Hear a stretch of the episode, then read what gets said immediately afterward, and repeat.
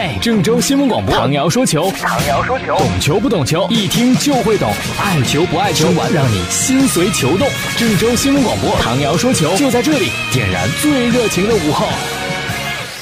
大家好，欢迎收听唐瑶说球。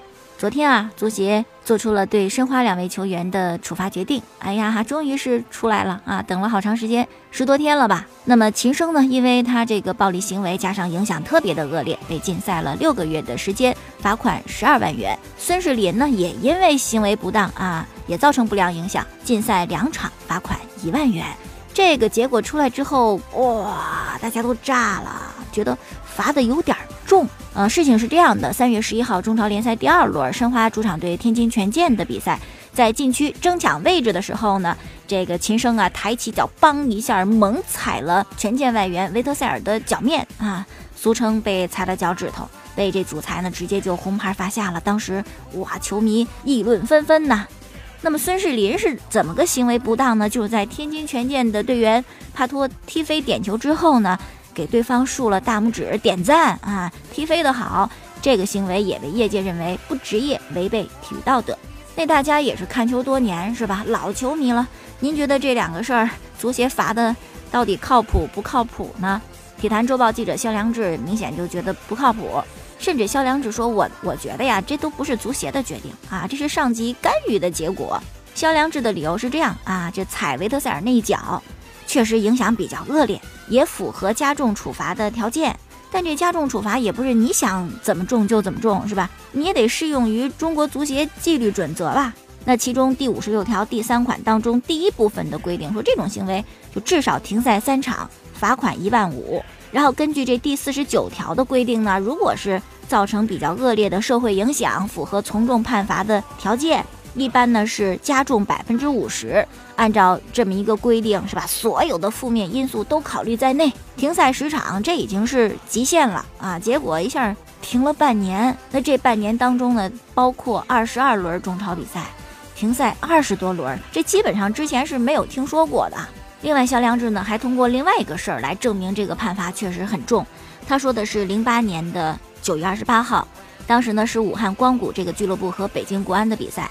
李伟峰呢是故意踩踏了陆江，后来呢，李伟峰被足协处禁赛八场的处罚，觉得特别不公平，觉得足协就向着北京国安，武汉光谷就特别不满意嘛，就和足协叫板，最终也没叫得过，是吧？然后呢就退出了嘛，因为他们退出，我们才这个买的增城啊，增城才加盟的河南建业，但那次李伟峰也才就是八场，而且足协说了，之所以是八场呢，是因为李伟峰这不是第一次，是吧？累犯。才加重处罚的，我那个时候加重处罚才八场，你这秦升就二十二场。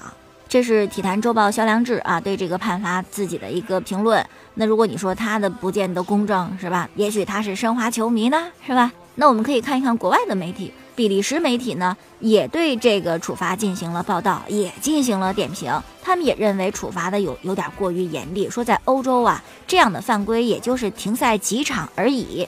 那么南方都市报呢，也就这事儿进行了点评啊，人家这个侧重点呢，就是通过比较来说明问题。首先呢，这举了一个例子，就是苏亚雷斯二零一四年世界杯无球状态下，生生去咬了意大利的球员杰里尼，当时国际足联开了一个超重的罚单，因为苏亚雷斯也不是初犯，是吧？也是。惯犯啊，在英超赛场上咬人咬了多少回了？结果你咬到世界杯的赛场上，国际足联一怒之下判苏牙禁止参加足球活动四个月。按照这个罚单的日程呢，应该是错过十三场比赛。但当时那个罚单也挺有争议的，也有人认为这个罚的有点太重了。结果你看，秦升这事儿比苏亚雷斯后果更严重，禁赛了半年的时间啊！这是这么第一个比较。另外一个比较呢是这样的啊，这是踩了外援了。假设外援维特塞尔踩了秦升，会不会禁赛维特塞尔二十二场比赛呢？啊，再做个假设，没踩外援是吧？秦升踩了戴林，那么会不会足协也处罚二十二场停赛呢？可能不会是吧？所以呢，通过这些比较吧，这南方都市报也认为这个判罚不是很公平公正。二十三号晚上，在长沙贺龙体育场，国足一比零战胜韩国队。这是一场世界杯的预选赛，大家都非常的开心，是吧？很多球迷都买票去现场看。结果呢，在现场有两张照片特别有意思。一张照片啊，是一小朋友啊，背对着球场，他在球场的座椅上写作业。哎呦喂，这孩子简直太国足了！因为这不是周末的比赛啊，周中的比赛，小朋友还上学呢，怎么带着作业去球场写？你说这支持的力度该有多大啊？这另外一张照片呢，是一老兄啊，一大哥，在球场上，大家都全神贯注的看比赛。这一老兄呢，在玩手机游戏啊。照的不是很清楚，也不知道是不是王者荣耀，反正玩的是聚精会神的啊！人家聚精会神看比赛，他聚精会神的玩游戏。估计这老兄这有先见之明吧，知道比赛准赢啊，不用那么担心。这两张照片真的是球场内的小清流啊！但是今天呢，这不是重点说啊，今天重点说的是关于这场比赛后续的问题。比赛完了之后啊，哎呦，大家扬眉吐气，一个球赢得十四亿人的心。可是短短一天之后呢，这胜利好像就变味儿了。为什么呢？因为在第二天，网上流传一种说法，说国足之所以取得这场胜利，要感谢这球迷在韩国球员入住的酒店的楼下通宵的放鞭炮啊，十分钟放一盘，十分钟放一盘。哎，这事儿都谁说的？谁写的呀？你亲眼看到了吗？湖南鞭炮有名，那也不是随便放着玩的呀。国足拼命赢球，赢得那么不容易，是吧？你们还要造谣诋毁，你们良心都不疼吗？那么韩国队队员这次在长沙住的哪儿呢？住的是凯宾斯基酒店啊，长沙最好的酒店了。在二十四号晚上七点钟，这酒店呢通过官方微博也做了回应。说我们房间采用了全幅双重隔音墙体及双重真空隔音玻璃啊，从开业至今，并没有因为居民放烟花、放爆竹影响在店的宾客。加上酒店严密的安保系统啊，二十三号凌晨所传闻的事件，在酒店安全控制范围之内，没有出现任何的异样情况。这是一份声明，但声明里呢没有直接否认。另外呢，据新浪湖南的消息。说有这个凯宾斯基酒店的工作人员曾经表示过，说二十三号凌晨就比赛当天的凌晨确实有鞭炮声响起，但时间特别短。那么长沙雨花区公安局呢也表示，二十三号凌晨零点到上午九点，酒店没有报警，也没有涉及鞭炮类的警情。另外呢，为什么有这么一个传言，说是有球迷在酒店门口放鞭炮呢？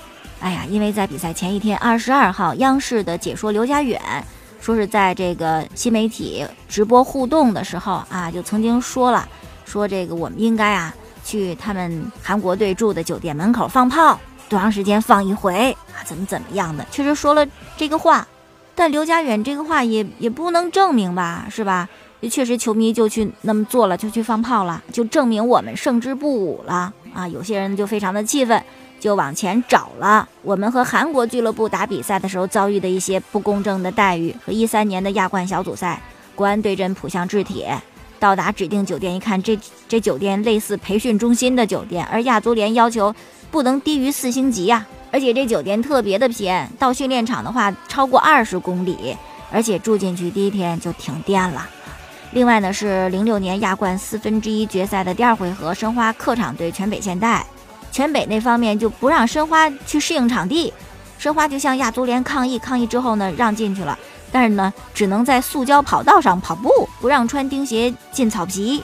申花才不搭理你的时候，我就得进草皮，我去训练一下。结果呢，你进去是吧？哎，水枪伺候，走到哪儿水枪喷到哪儿，没办法，这申花只好啊，淋了三十分钟的水，就就草草的训练收场。还有一零年亚冠小组赛，当时亚太对全北现代。训练时间是晚上七点钟，但全北现代呢以节约能源为理由不给开灯，你摸黑训练吧，这什么事儿啊？当然，这是我们举了一些例子，可是我相信韩国媒体他们也会找出很多，哎，这个韩国俱乐部来我们中国踢客场比赛，中国的一些俱乐部是怎么对待他们的？曾经就有一篇文章嘛，哪个队我忘了啊，说那个队的助理教练在这个草皮上捡了好多的石头子儿，还有一个大钉子。其实我觉得吧，足球就是江湖，很多时候谁都不能免俗，顶多是这个五十步和一百步之间的区别吧。但你说谁特别干净，估计也没有。世界杯，巴西世界杯是吧？阿根廷住的那酒店一晚上那锣鼓喧天的，是吧？那就没停过，那又怎么着呢？也许巴西进决赛，阿根廷球迷也在巴西住的酒店下做这些事情啊。尤其一些球迷的行为，也很难完全约束球迷，很难让所有的球迷都那么的有理智。我个人感觉，就是这事儿发生在你身上，也发生在我身上。输就输得起，拿这些东西做输球的挡箭牌啊，以为是输球的理由和借口，甚至拿这些东西去诋毁别人的胜利，这个太小家子气了吧？当然，话又说回来，虽然我刚才讲啊，在足球江湖当中这种事情很难避免，但是我真心觉得，也许在未来这事儿，它最终真的随着人们的文明程度啊，对足球比赛。啊，哪怕是竞技比赛，真正的这种理解啊，就格局不一样了，可能以后就会消失，是吧？所有的球员，所有的球队都是大气的、光明磊落的。好，接下来呢，看国家队比赛日啊，其他一些预选赛的情况：西班牙四比一胜的以色列，克罗地亚一比零胜的乌克兰，土耳其二比零胜的芬兰，意大利二比零胜的阿尔巴尼亚。这个比赛当中最风光的就是他们的守门员布冯，因为布冯迎来了他职业生涯的第一千场比赛呀，简直是一个啊不老的传奇。这也是当世的第一人啊。为什么说布冯是不老的传奇呢？因为开始这布冯出道成名之后呢，我们就拿他跟帕格利乌卡呀、舒梅切尔啊比，谁更好啊？然后后来呢，我们就拿布冯跟卡恩呐、跟切赫呀、跟卡西利亚斯比，是吧？现在呢，又拿布冯跟诺伊尔啊、德赫亚呀、库尔图瓦来比，你看，一下比了三个时代，是吧？布冯熬走了多少人呢？啊，不愧是最强的门将之一呀！再说这个，再说这个马斯切拉诺啊，踢完阿根廷和智利的比赛之后呢，由于这个累计黄牌，下场就不能参加了，那干脆就回到巴塞罗那啊，这也好，因为巴萨这个豪门俱乐部呢。国家队的队员太多了，一参加国家比赛日是吧？结果一线队只剩下六个，连训练都不能完成。从这个 B 队抽了好多小朋友来，这马斯切拉诺呢提前回去是吧？总算能多一个人吧。好，接下来呢再说一说皇马前锋本泽马，他呢向这个法国主帅德尚表达了我希望想回国家队的这么一个愿望，但是德尚呢没搭理。后来有记者问他这事儿，他说我这事儿我无话可说。到底本泽马是怎么个情况呢？就是他呀，用这个队友瓦尔布埃纳的丑闻录像带啊，就敲诈自己的队友。丑闻爆出之后呢，就一直遭到了法国队的弃用。那通过这个事情，又说到刚才秦升那个处罚的问题，是吧？就好像本泽马这事儿，是吧？国家队就不用他，不用不用就不用，是不是太重了呢？是吧？悔改了，承认错误了就行了吗？所以我觉得每个人的这个准则、道德标准不一样，高要求不见得是坏事儿。但是这个呃尺度和标准要统一啊，不能因人而异。最后呢，说一说奥尼尔的铜像在今天揭幕了，科比呢受邀出席。先是说，哎呦，这个奥尼尔是我见过的最具统治力的球员。从科比嘴里听到他夸奖别人也是很难得的事情，是吧？科比又说，哎呦，我都跟着奥尼尔学了好多东西，也给我带来巨大的转变。今天呢，我就看视频啊，看着这个遮住雕像的幕布。缓缓的下滑，我就猜是什么造型呢？是那个挂在篮筐上的造型吗？结果呢，幕布一下降，果然如此。嘿，猜对了啊！也可见呢，奥尼尔这样一个动作，这么一个姿态，深入人心呢。好了，今天就说这么多了。收听晚上节目回放呢，可以在蜻蜓 FM 上搜索唐瑶或者唐瑶说球啊。另外，也可以在每天晚间的七点四十分收听关注 FM 九十八点六郑州新闻广播播出本档节目。明天我们再见。